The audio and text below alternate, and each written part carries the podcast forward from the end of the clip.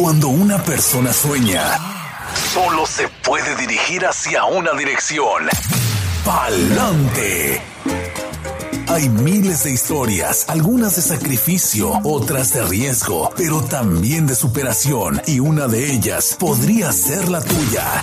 Inmigración, sueños, retos y triunfos. Bienvenidos al programa Pa'lante mi gente, de la firma de abogados Vázquez en Servi. Precisamente con la abogada Bárbara Vázquez, quien nos acompaña. Buenos días, bienvenida. Muy buenos días, muchísimas gracias. Como siempre, para mí un placer estar con ustedes compartiendo esta hora de Palante mi gente aquí a través de Oxígeno Radio, hablando sobre los temas de inmigración y contestando sus preguntas. Hoy día vamos a estar hablando o conversando sobre el permiso avanzado para viajar para los beneficiados bajo el DACA. Vamos a estar hablando sobre los requisitos, evidencias y la posible ventaja de viajar con Advance Parole teniendo DACA. Sabemos que los beneficiados bajo la acción deferida para aquellos que llegaron en la infancia. Estas personas tienen DACA y pueden solicitar un permiso avanzado para viajar, conocido en inglés como el Advance Parole. Siempre que hablamos sobre este permiso, siempre lo llamamos el Advance Parole. Y para las personas con DACA deben de cumplir con varios requisitos para poder tener esa posibilidad de ser aprobados para este permiso avanzado de viajar. Es importante tomar en cuenta que las personas con DACA no deben de viajar fuera de Estados Unidos sin tener el advance parole. También es muy importante tener su DACA ya aprobado y vigente antes de salir de Estados Unidos, aunque le hayan concedido el advance parole. Muy importante tener esa vigencia, es un requisito esencial, al igual de tener ese permiso avanzado de viaje, el advance parole ya aprobado y en sus manos. El viajar fuera de Estados Unidos sin tener el Advance Pro puede ocasionar que pierda la persona su DACA. Pues es muy importante saber que no debe viajar, el permiso de trabajo solo no le da esa autorización para viajar. Con diferencia a personas con otros beneficios migratorios temporales, como por ejemplo personas con TPS, quienes no tienen que demostrar una razón específica por la necesidad de viajar. Personas con DACA deben demostrar que necesitan viajar por razones ya sea humanitaria, educativa o por un propósito laboral. Y comúnmente lo que vemos como ejemplo de razones humanitarias son casos donde el beneficiario de DACA necesita viajar para visitar a un familiar enfermo o de avanzada edad o en casos donde ha fallecido un familiar y la persona desea asistir al funeral. El pedir el Advance Pro por razones educativas, usualmente lo que requiere son evidencias que el solicitante ha sido invitado por la escuela o la universidad a un programa de intercambio escolar o estudios en el extranjero. Y para solicitar el Advance Pro por propósitos laborales, usualmente la persona tiene que demostrar que el empleador le ha dado una asignación en el extranjero o que debe asistir a alguna conferencia, entrenamiento laboral o alguna reunión de trabajo. Ejemplo de evidencias que podrían ser incluidas en apoyo a la solicitud para el advance parole son, por ejemplo, en casos donde se está pidiendo por razón humanitaria, el advance parole, una carta de los médicos que están encargados del cuidado del familiar en el extranjero, explicando el diagnóstico, complicaciones y en casos graves o de enfermedad avanzada, el pronóstico médico.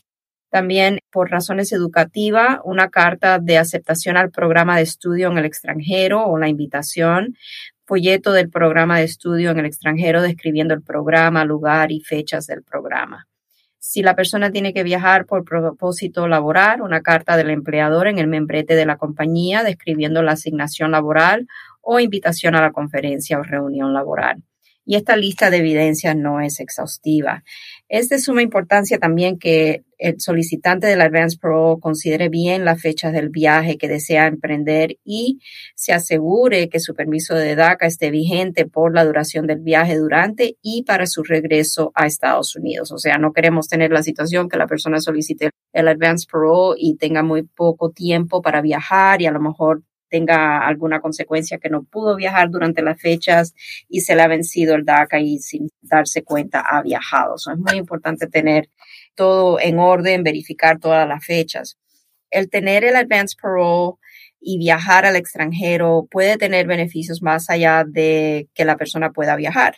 Por ejemplo, la entrada a Estados Unidos con Advance Pro bajo DACA es considerada hasta la fecha una entrada legal y en casos donde el beneficiario con DACA se case o esté casado con un ciudadano estadounidense, el reingreso legal a Estados Unidos con Advance Pro forma una base legal para un posible ajuste de estatus a residente permanente aquí en Estados Unidos y eso es una gran ventaja. Hay muchas personas que logran salir con Advance Pro, lo hacen con ese propósito si necesitan viajar porque a lo mejor ya tienen un abuelito de avanzada edad en su país, quien no han visto desde que dejaron el país, o sea, desde la niñez, ya el abuelito o la abuelita está enfermo, o sea, hay razones válidas por necesitar viajar, pero también el beneficio del viaje con el Advance Pro es otra de las razones por la cual muchos de nuestros clientes buscan viajar teniendo DACA para poder ingresar y después ser elegible a hacer su trámite para el ajuste de estatus.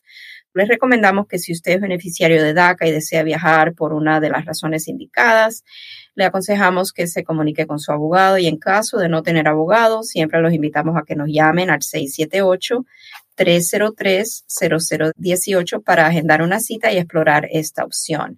La tarifa de la solicitud para el Advance Pro con inmigración es de 575 dólares. Y como siempre, Brenda, el disclaimer, la información que reciben por este medio es de carácter general y no sustituye nunca una consulta formal con un abogado de inmigración. Definitivamente. Uno de los temas que más nos traen a la mesa es precisamente el DACA por lo que significa para tantos jóvenes.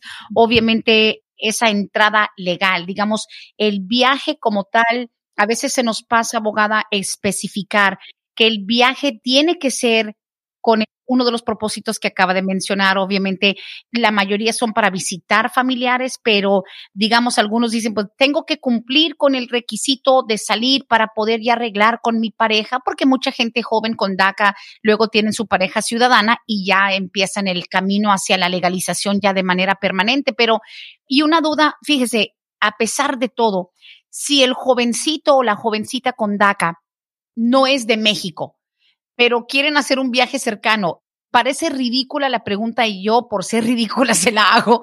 ¿El joven con DACA tiene que viajar a su país de origen? No, no tiene que viajar a su país de origen. Eso no es uno de los requisitos, pero sí necesita demostrar para cualquier país que va a viajar esa razón humanitaria, educativa o laboral. Tiene sentido común que si a lo mejor está trabajando para una compañía, a lo mejor lo mandan a un país que no tiene nada que ver de dónde es él. Oh, sí igual a un programa de intercambio educativo, ¿verdad? De la escuela puede viajar el joven si es invitado y tiene los requisitos necesarios para un estudio de intercambio en Europa, por ejemplo. El joven puede pedir un Advance Pro para asistir a ese programa. Ahora, siempre recordemos que no hay en realidad un riesgo en solicitar el Advance Pro bajo DACA. Tampoco hay necesariamente ninguna garantía que el solicitar el Advance Pro bajo DACA sea concedido. Se puede aplicar, pero la discreción la tiene el gobierno en otorgarlo o denegarlo.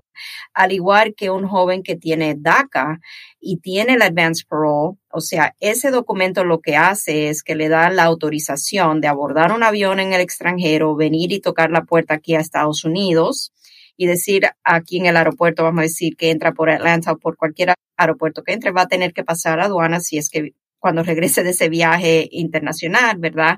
Y ahí si el joven, por ejemplo, a lo mejor ha tenido algo de por medio que puede causar alguna alerta a las autoridades de la patrulla fronteriza de aduana, que no es admisible a Estados Unidos, se puede enfrentar un problema. A mí siempre me preguntan, ¿esto me garantiza que yo puedo regresar? Y en la mayoría de los casos, le tengo que decir, no hemos tenido problemas en que nuestros clientes con DACA salgan y vuelvan a entrar con el Advance Parole pero siempre nos gusta tener una conversación con nuestro cliente que ha sido aprobado para el Advance Pro antes de que el cliente viaje para ver si durante el tiempo que ha estado con el DACA recién o desde que aplicamos el Advance Pro y estuvo pendiente esa solicitud ha tenido algún problema con la ley que a lo mejor pueda ser preocupante para él o ella cuando trate de regresar con el Advance Pro. Siempre queremos estar seguros que no va a presentarse un inconveniente en regresar.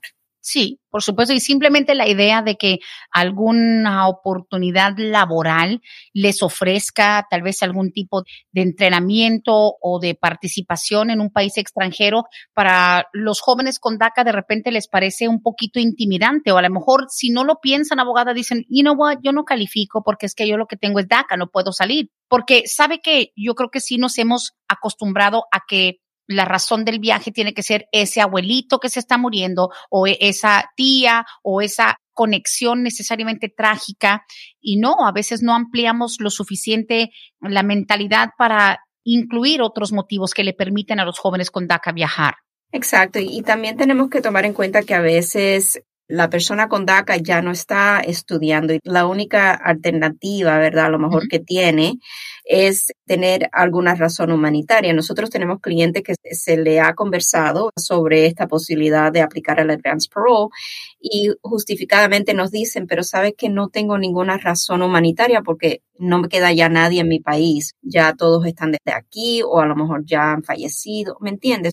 Estamos como que ahí contra la espada y la pared, no hay nada que se pueda hacer porque no tenemos alguna otra de estas razones o evidencias de la necesidad de viajar que bajo el DACA es requerido. Y cuando dice claramente, abogada, que el DACA tiene que estar vigente, estamos hablando de que no ha llegado el periodo de expiración de su permiso de trabajo, porque sabemos que algunos dicen, no, pero es que tengo todavía, me quedan dos o tres meses. El problema es que, y hay que hacer ese énfasis, porque si la persona tiene, digamos, unos tres meses o cuatro antes de que se vence el permiso, a veces se tardan dos o tres meses en aprobarle tan solo la solicitud y entonces para cuando le aprueben el proceso para viajar ya se les venció el permiso y no pueden.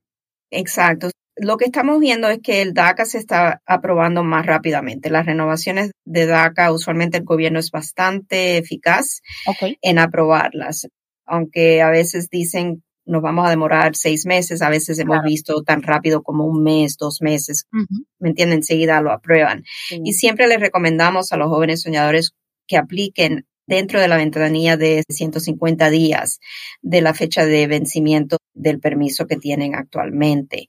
Y esto es importante porque no queremos que haya un lapso en los permisos bajo el DACA, porque al tener el lapso, todos esos días o meses de lapso son días y meses que están acumulando presencia indocumentada en Estados Unidos. Entonces, es muy importante siempre tener en cuenta cuándo se le va a vencer el DACA, y entonces hacer su trámite para la renovación y entregarlo lo antes posible, pero dentro de esos 150 días. Sí. Pues bien, siguen los mismos requisitos. Obviamente es de mucha importancia, incluso y haciendo un pequeño desvío de lo que estábamos hablando del permiso de viaje, el advance parole, también que los jóvenes que tengan DACA, que digan, bueno, yo ya me voy a casar con mi novia ciudadana o mi novio ciudadano, please, de todas maneras no dejar que se venza su estatus, aunque estén a punto de casarse o se acaban de casar, renovar el DACA siempre, siempre da más seguridad, ¿no? Sí, nosotros siempre le vamos a aconsejar llevar ambas cosas, estar consciente de que queremos siempre tener un respaldo a cualquier solicitud que vayamos a hacer para un estatus permanente, porque ¿qué pasa si eso falla? Si la solicitud del estatus permanente falla, siempre la persona tendría como respaldo su DACA, siempre y cuando haya hecho la renovación dentro del plazo y haya sido aprobado. Si lo deja sin hacer la renovación y pasan más de creo que son 15 meses, tiene que volver a aplicar como si fuera una solicitud inicial. Sí, Ok, pues bueno, tiene mucho sentido. Y ya saben, amigos, esta edición abreviada del programa y nos quedaron algunas preguntas desde la semana pasada, porque también fue un programa intenso, abogada. Así que si usted está lista, cualquier cosa que tenga alguien que aportar o preguntar, 770-686-3424, aclarando, ese es el número en vivo. Las llamadas telefónicas van directamente al aire. Textos, que parece que es el método preferido para no interrumpir el flujo de la programación, es el 779 27 80 15. Nos quedó una pregunta de la semana pasada, dice por aquí, es una de las que no alcanzó, dice, tengo unos vecinos que son de Brasil, estuvieron con visa de turista por muchos años.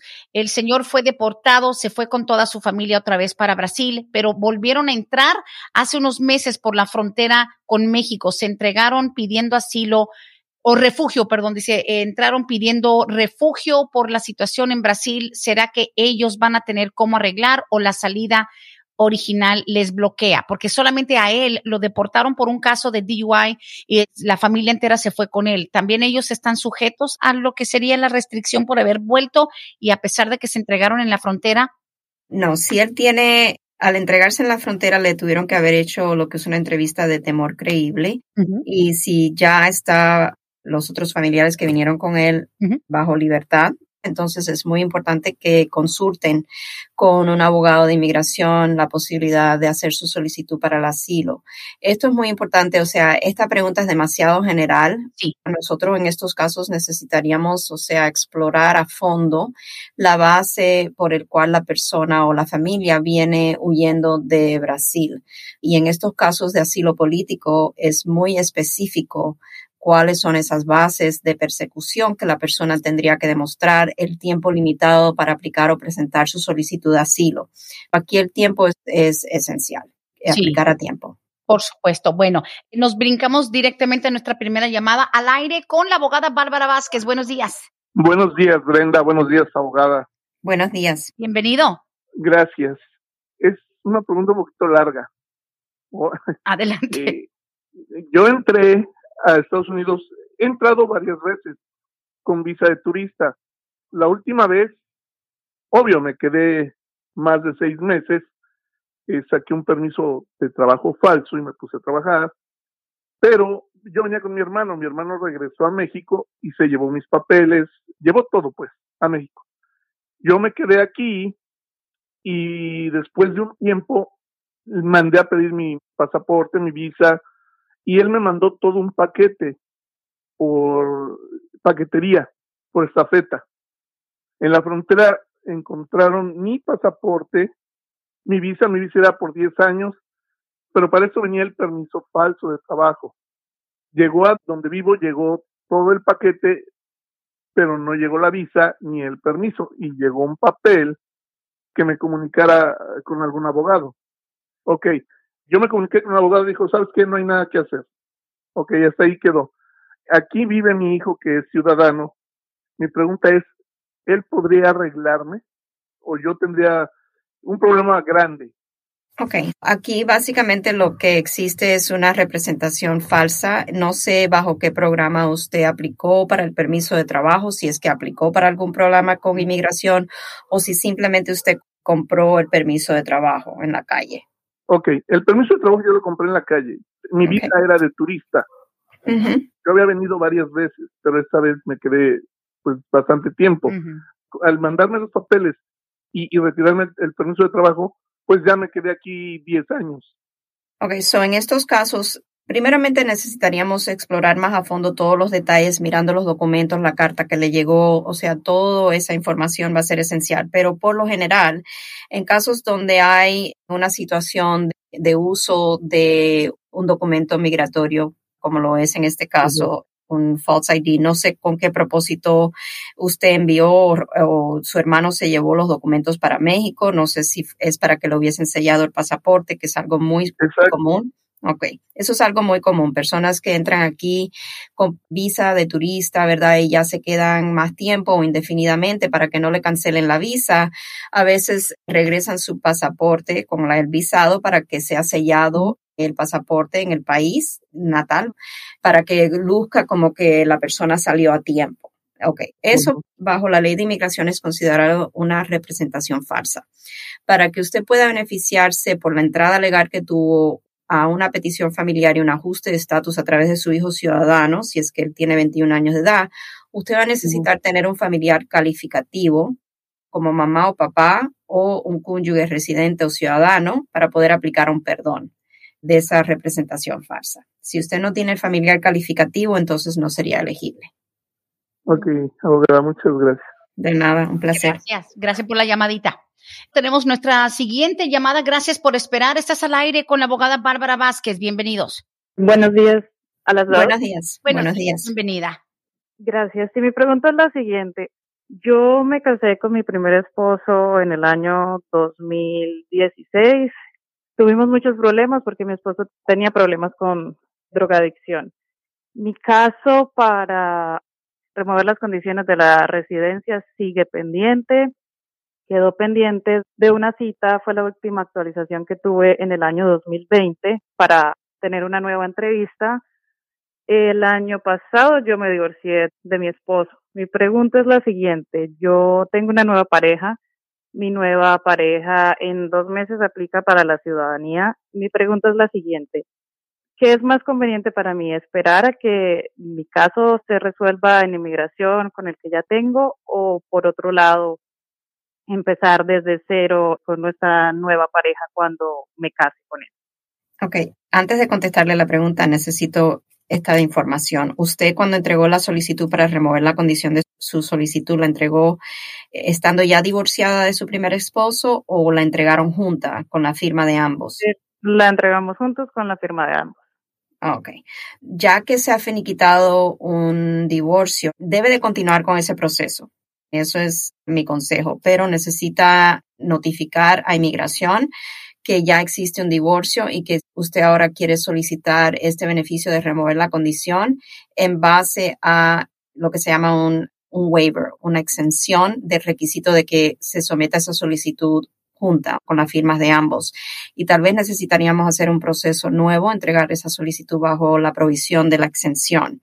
Le voy a recomendar tal vez una consulta formal, a no ser que ya usted tenga abogado, a lo mejor conversar con su abogado, informarle que ya tiene su divorcio finiquitado y que el abogado le pueda aconsejar los próximos pasos. Ok, perfecto. Muchas gracias. De nada, un placer. Gracias, gracias. Feliz día. Y pues bueno, buenas preguntas. Tenemos más por acá.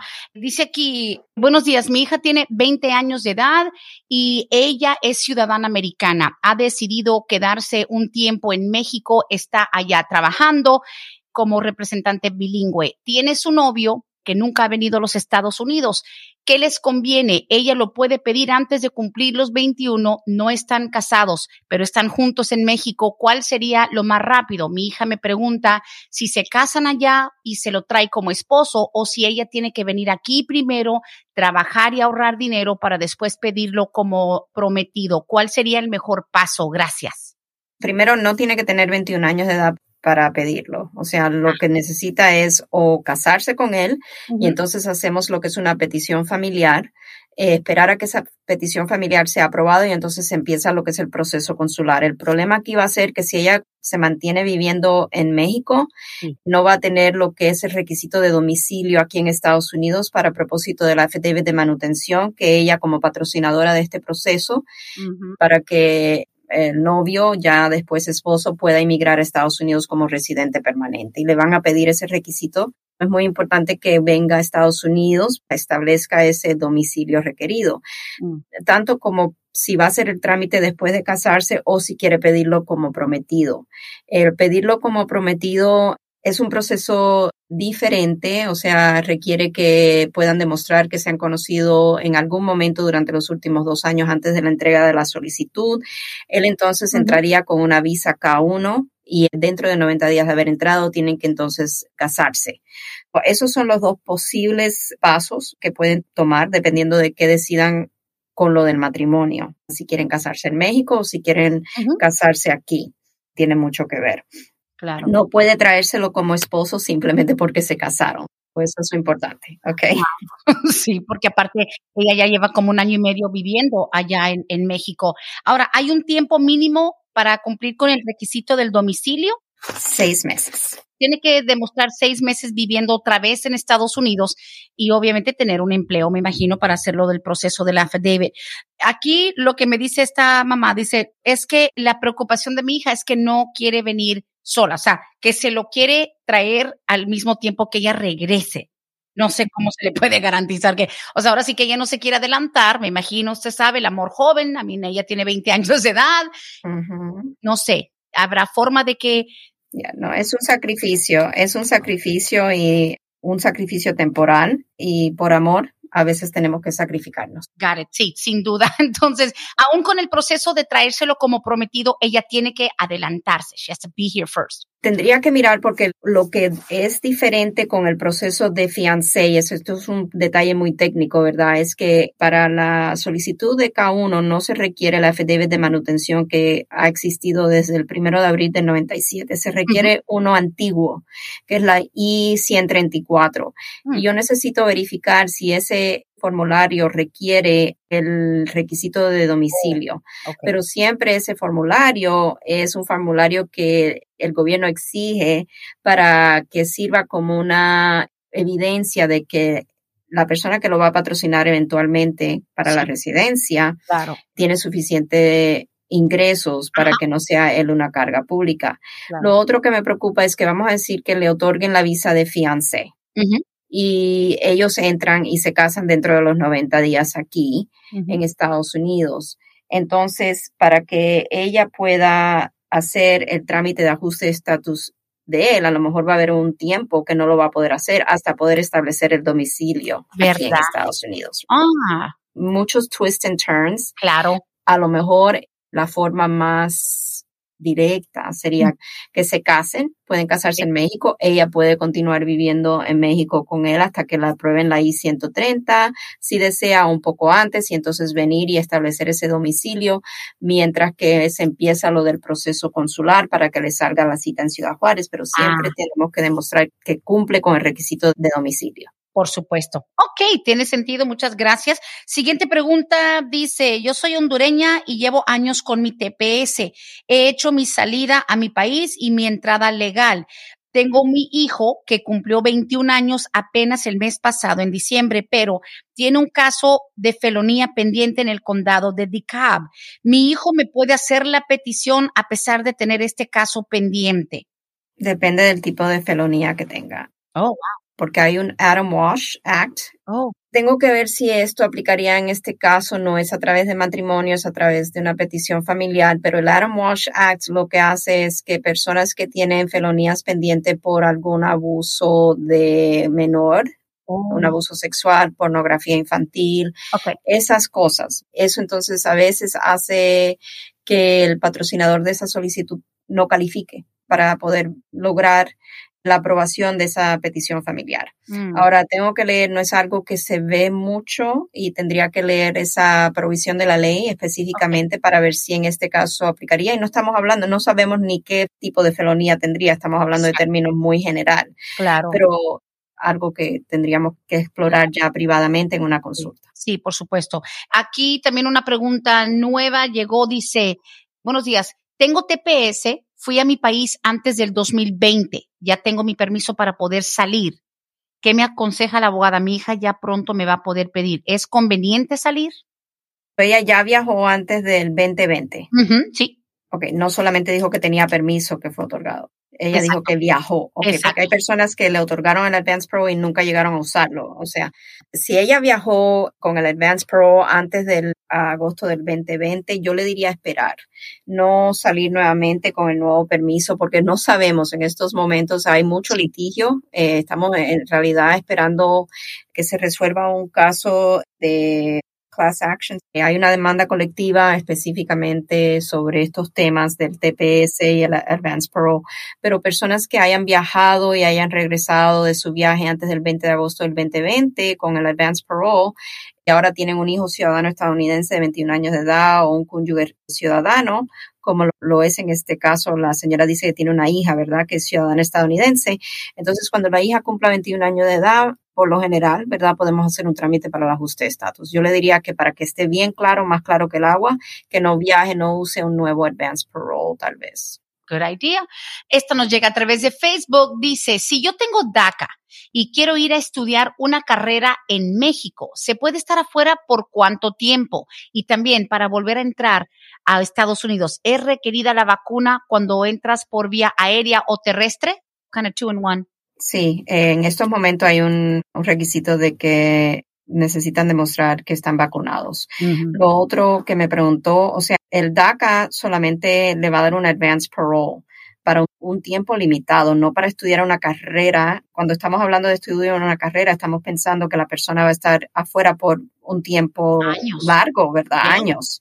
Esto no es como, por ejemplo, un reentry permit, que es para personas quienes son residentes permanentes y no quieren perder la residencia y necesitan estar fuera de Estados Unidos por más de seis meses o más de un año. Pueden pedir un permiso de reentry permit y si se lo otorgan, entonces le permiten estar afuera por un periodo, creo que de dos años, con una posible renovación de ese reentry permit. Esto no es igual. A mí, en el DACA, la persona tiene que tener presencia física aquí en Estados Unidos y el advance parole no autoriza un tiempo ilimitado para estar afuera de Estados Unidos. Ah, ok. No es así tan extenso, ¿verdad? Obviamente.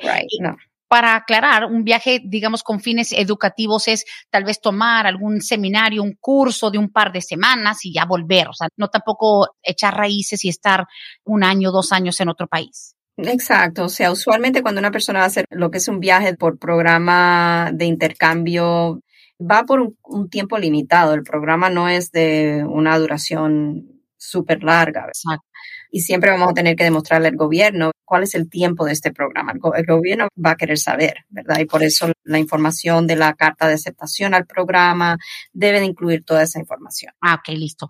Oh, y la señora hondureña dice, no, no, no, no tiene nada que ver con abuso de niños. Dice, mi hijo, lo que pasa es que lo agarraron entrando a un vehículo, I guess breaking, entering an auto, algo así, es entrar en un vehículo como para robar algo. O sea, no tiene nada que ver con abuso sexual. ¿Cambia el análisis? Sí, cambiaría el análisis. No debe de impedir una petición familiar. Lo único que me preocuparía tal vez es el affidavit de manutención ah, en trámite de ajuste de estatus, porque vamos a decir, ni que Dios lo quiera, el hijo lo hayan culpable y tiene que hacer tiempo en prisión. Entonces ahí a lo mejor se puede presentar el problema de que no va a poder trabajar, no va a poder tener ese ingreso necesario. Tal vez si la señora no tiene un copatrocinador, se le puede presentar el problema de que entonces no puede demostrar que no va a ser una carga pública para los Estados Unidos. Ahora, otro punto muy importante. Ella dice que tiene TPS de Honduras. A veces estas personas con TPS están en una posición favorable para propósito de la affidavit de manutención, porque a veces podemos pedir una exención de la affidavit de manutención, donde el patrocinador de la solicitud no necesita ni hacer el affidavit de manutención, siempre y cuando podemos demostrar, por ejemplo, en el caso de la señora, si ella ha estado trabajando ah, en Estados Unidos de tiempo completo por los últimos 10 años, seguramente tiene lo que son las 40 horas calificativas para propósito de evitar el requisito de carga pública, o sea, y puede hacer ella lo que es la, pedir la exención. Sí, porque pues obviamente ellos han estado pagando sus propios gastos por tener la habilidad de trabajar legalmente. Pero no siempre ese es el caso y lo que tenemos que verificar es con el Social Security Administration, mandando a pedir un estado de cuenta del Social Security Administration.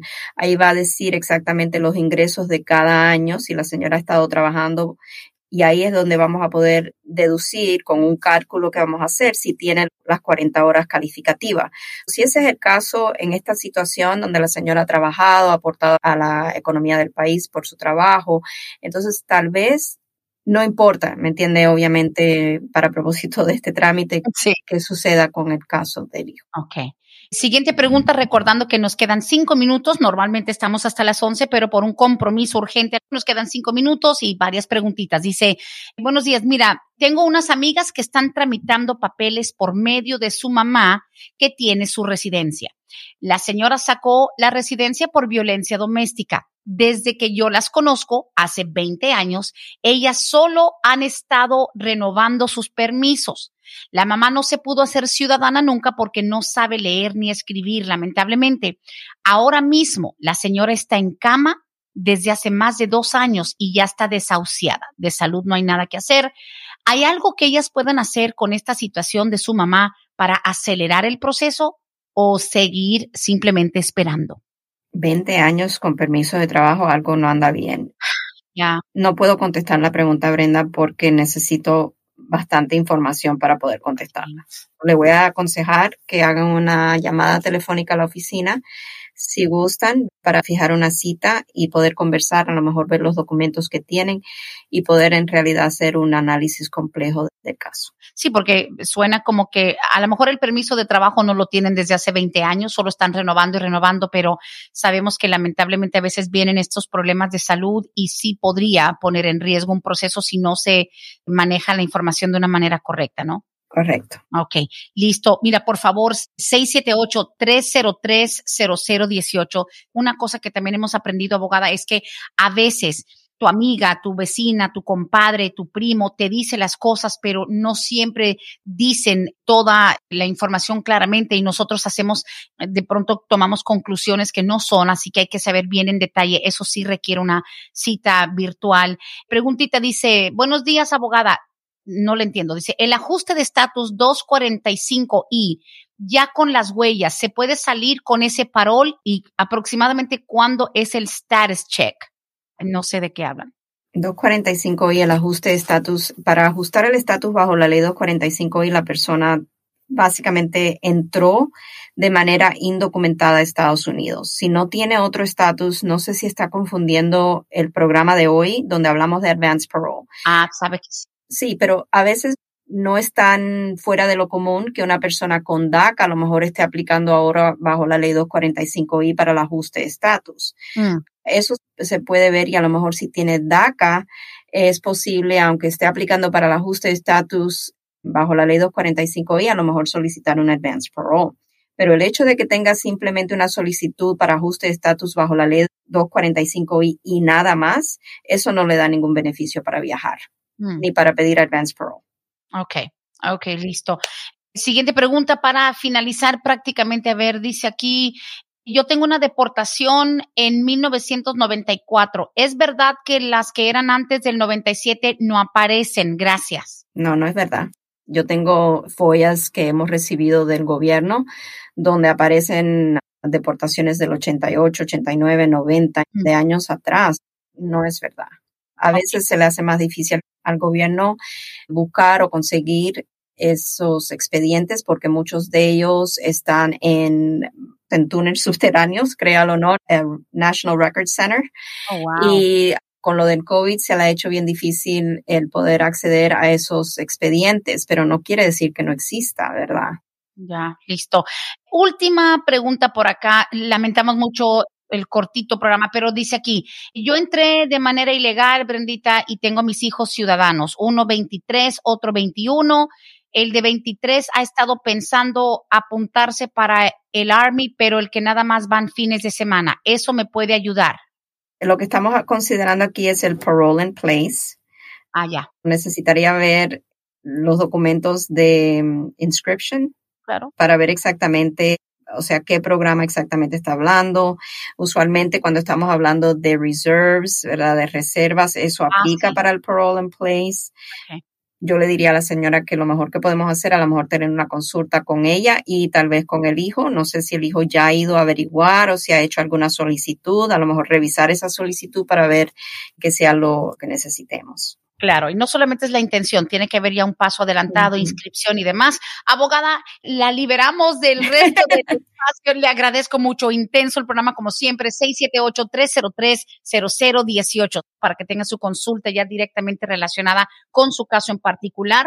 Le deseamos un excelente día, abogada, suerte con su audiencia, así que ya sabes, estamos conectándonos para la próxima. Muchísimas gracias, Brenda, y aquí los espero a todos la próxima semana. Muchas gracias. Hasta aquí hemos llegado hoy pero siempre vamos pa'lante, mi gente, con Vázquez en Servi. Hasta la próxima.